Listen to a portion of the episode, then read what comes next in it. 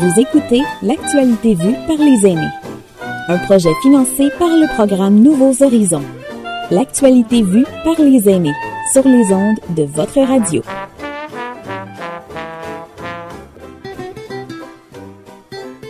Moi, j'ai eu l'occasion de faire des, des voyages intéressants et tout. Euh, ça, ça, ça, ça m'intéresse. Quoi comme genre de voyage intéressant? Ben, j'avais une affaire que ça fait des années que je voulais faire, c'était le, la route de Compostelle. Ça, je l'ai fait. Ça, c'était mon cadeau de retraite. Est-ce que tu l'as fait entièrement?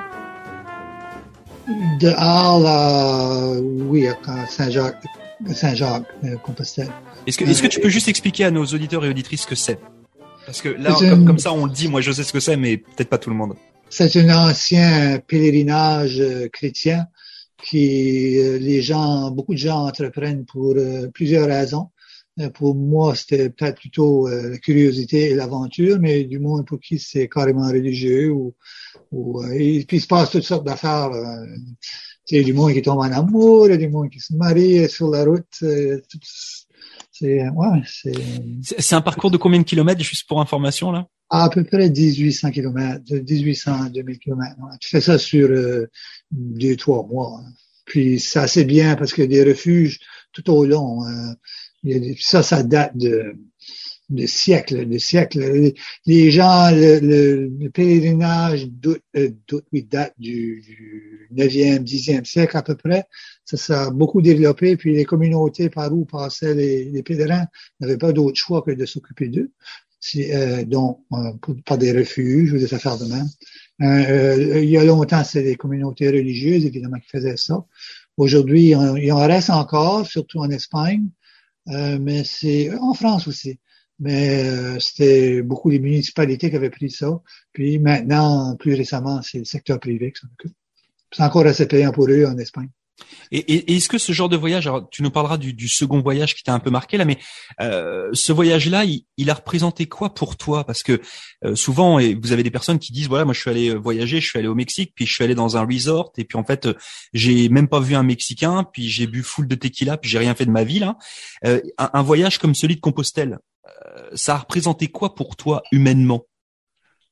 Euh, les, beaucoup de rencontres. Là, il a beaucoup de rencontres. Tu rencontres ben, presque plus les autres pèlerins, mais ils viennent de partout, euh, que les gens de la place.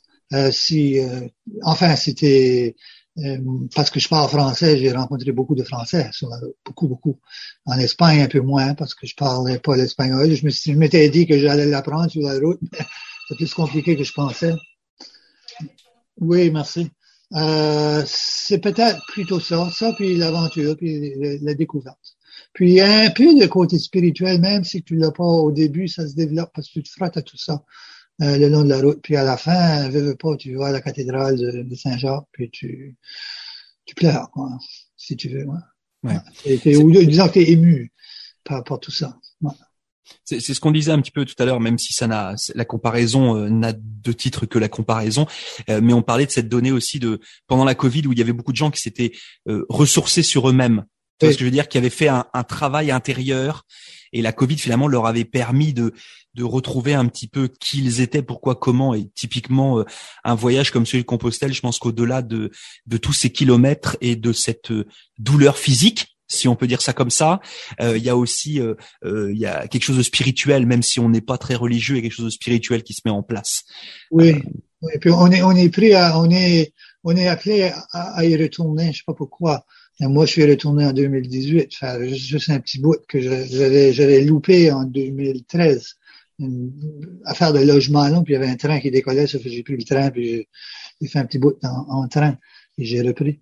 Mais j'ai été, j'ai retourné faire ça. C'était important de faire ce, ce bout-là. Mais j'ai retourné plus tôt dans la saison.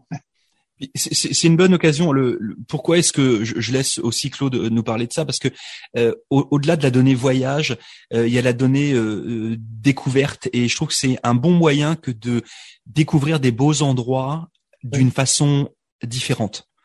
C'est-à-dire que voilà, les vacances c'est bien, mais découvrir et puis se fondre un peu dans euh, dans la population, se fondre dans dans ce genre d'initiative, c'est quand même assez dingue. Alors tu, tu parlais de Saint-Jacques-de-Compostelle, puis tu disais qu'il y avait un autre voyage, en tout cas. C'était quoi? Ah ben j'ai eu l'occasion de voyager avec la chorale, mais ça je le faisais déjà. Euh, elle, a un nom la chorale ou pas? Ben, elle n'existe plus depuis 2016. Euh, les gens étaient trop vieux, hein? moi j'étais un des jeunes. Euh, mais ça s'appelait le chœur Néo Michaud, basé à Moncton. Et c'est une chorale de, surtout de professionnels ou de professionnels retraités, des, des profs, des enseignants du monde même, qui avaient beaucoup le, le même goût de répertoire et d'activité. Et donc du coup, vous étiez allé où avec euh, avec cette chorale? Ah, moi, je suis allé à, en Roumanie, on est allé en, en France deux fois. Euh, le, on a le, le, le, le, sommet de ma carrière, c'est qu'on a chanté une messe grégorienne à, à, à Saint-Pierre-de-Rome, hein, qui était pas mal en 2008 qui était, euh, je dirais pas grand monde là, mais nous, on était là. euh, ça fait que, oui, euh, puis on devait faire un voyage au Pérou euh, en, en, 2020, mais ça, ça a été annulé, évidemment. Pour, euh, Donc ça, ça fait, ça fait quoi? Ça fait partie de tes projets post-Covid? un peu, oui, mais c'est plutôt, c'est loin d'être certain. on est un petit groupe qui allait le faire, puis euh, de façon genre privée, mais c'est pas sûr que le groupe va se, va se remettre là. Mais, donc c'est toujours possible, mais c'est pas probable. Moi, j'y allais juste moi.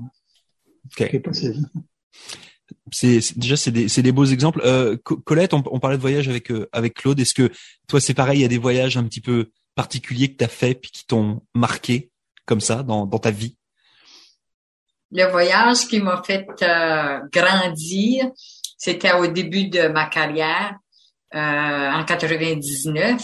Puis c'est pas moi qui avait déjà voyagé seul, parce que j'étais déjà en couple, ça faisait plusieurs années. Mais euh, là, je, travaillais à plus, puis j'avais décidé d'aller prendre un cours à Montréal.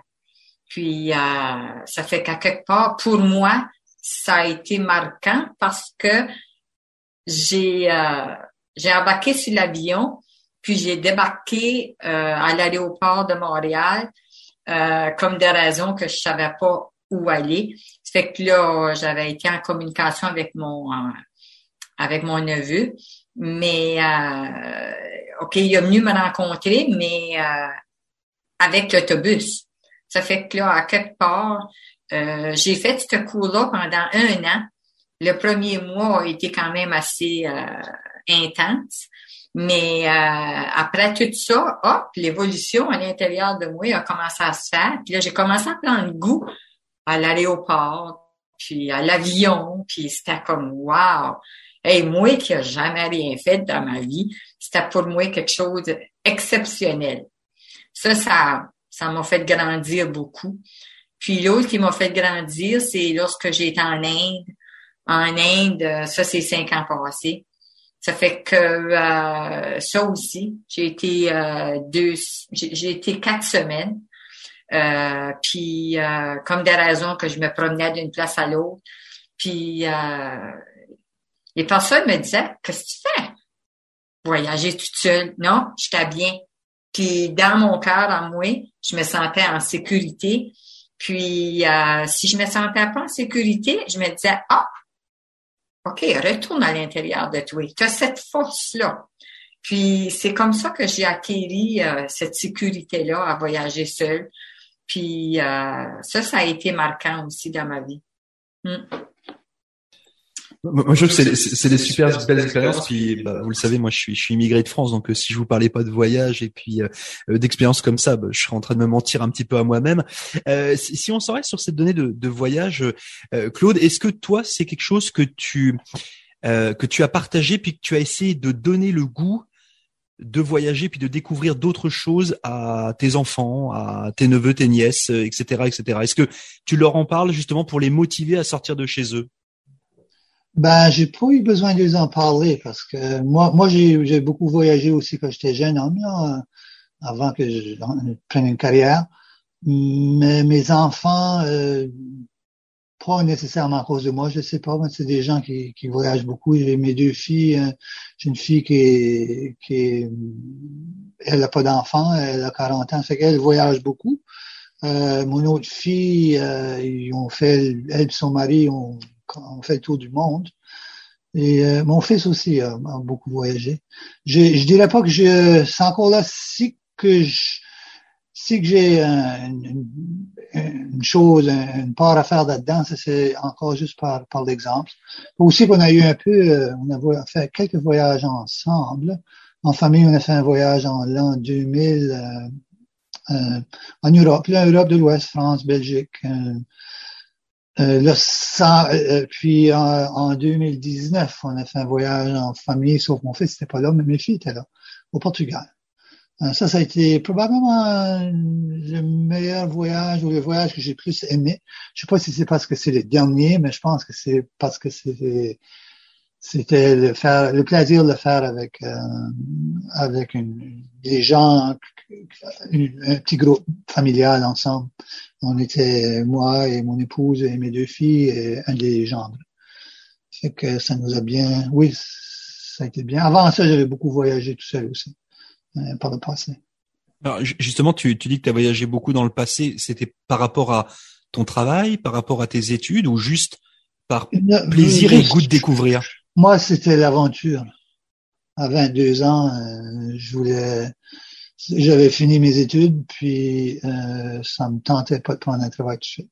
Je voulais avoir un peu d'aventure qui devait durer un an, qui a finalement duré 10 ou trois au moins puis avant de vraiment prendre une, carrière.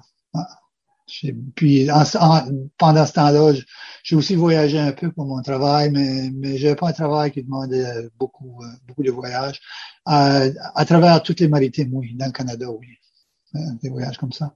Mais outre-mer. Euh, c'est des, voyages que tu faisais entre guillemets tout seul avec le sac à dos sur le dos ou Au début, oui, oui, oui, oui, oui, c'était c'était ça. Et j'ai une, de mes filles, c'est ce qu'elle fait aussi, hein, jusqu'à tout récemment. Un peu moins sac à dos dernièrement, mais, parce qu'elle est professionnelle, mais oui, c'était c'était ça. C'était juste, l'aventure. Ok.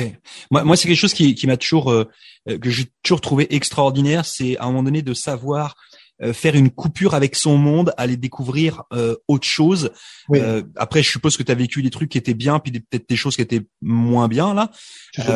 mais mais c'est moi j'ai ma grand-mère me disait toujours les voyages forment la jeunesse. Oui.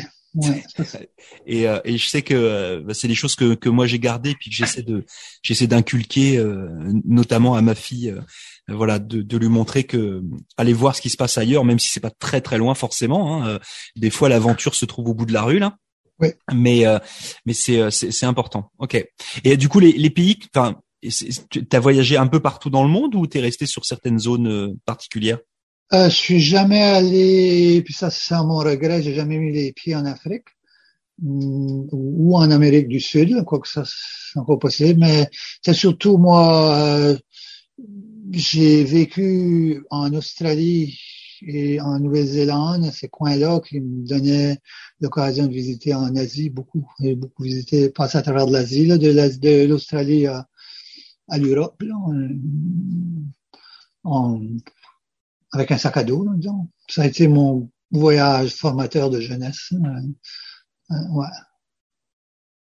Ouais, c'est certainement des, des belles belles euh, tranches de vie, ça c'est sûr. Euh, Colette, toi, de ton côté, est-ce que justement tu as des des, des, des voyages ou des choses qui t'ont euh, un petit peu formé, qui t'ont ouvert euh, ouvert l'esprit sur d'autres d'autres cultures? Et puis, est-ce que tu as passé le goût un petit peu de ces voyages à, à tes petits enfants notamment? Est-ce que tu leur en parles et puis tu les motives à bouger de chez eux?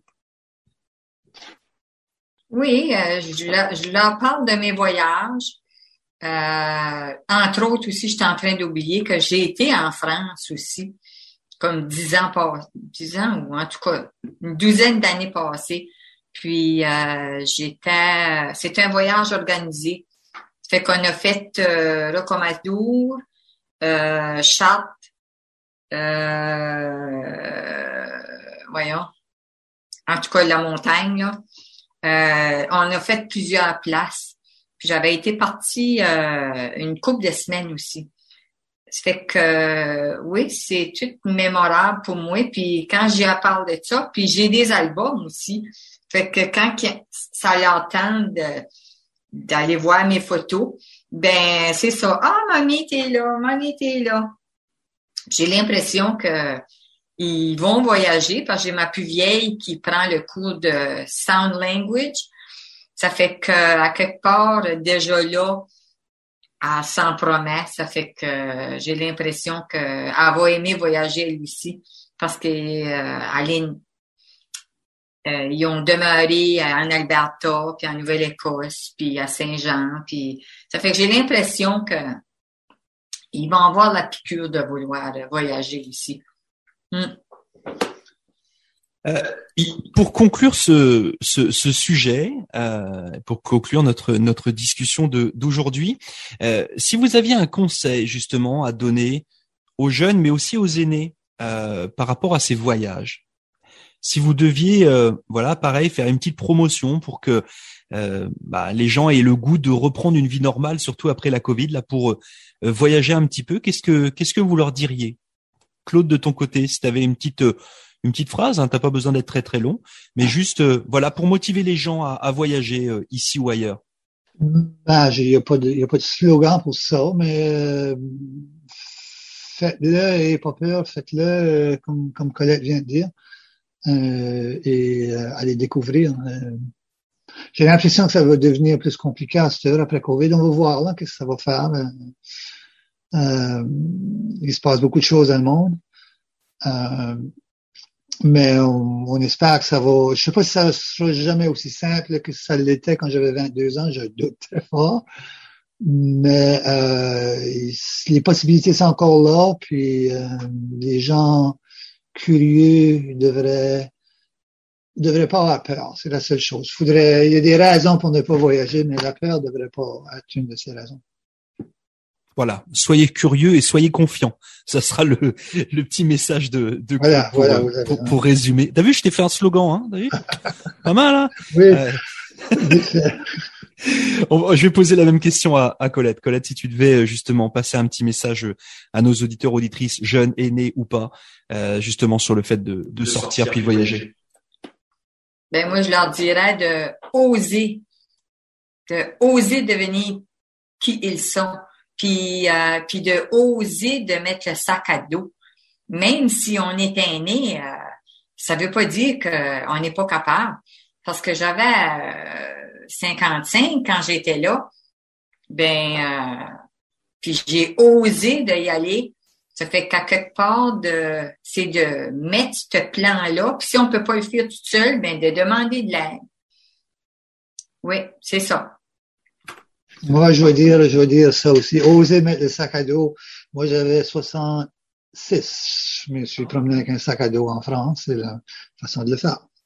Puis, euh, voilà. Puis, puis c'est pas parce que euh, euh, vous partez avec un sac à dos que vous allez être obligé de marcher pendant 300 km là. Hein. C'est le sac à, le sac à dos, ça veut juste dire le voyage organisé, c'est bien, mais découvrir par soi-même, ça peut être plutôt pas mal aussi. Oui, oui, oui, ça. Oui, oui. Et le sac à dos, c'est plus commode que, que les autres. Ça, ça, te force de, de, porter moins de choses aussi, etc. C'est ça. Puis marcher plusieurs kilomètres avec une valise. Non, c'est pas pratique. C'est pas, pas intéressant. Merci beaucoup à Colette Chouinard et puis à Monsieur Claude Légère d'avoir participé à cette belle petite jazette pleine de sourires et de bonne humeur de l'actualité vue par les aînés. Merci beaucoup une nouvelle fois. Je vous souhaite une belle fin de journée. Bye bye. bye bye. Bye bye Colette.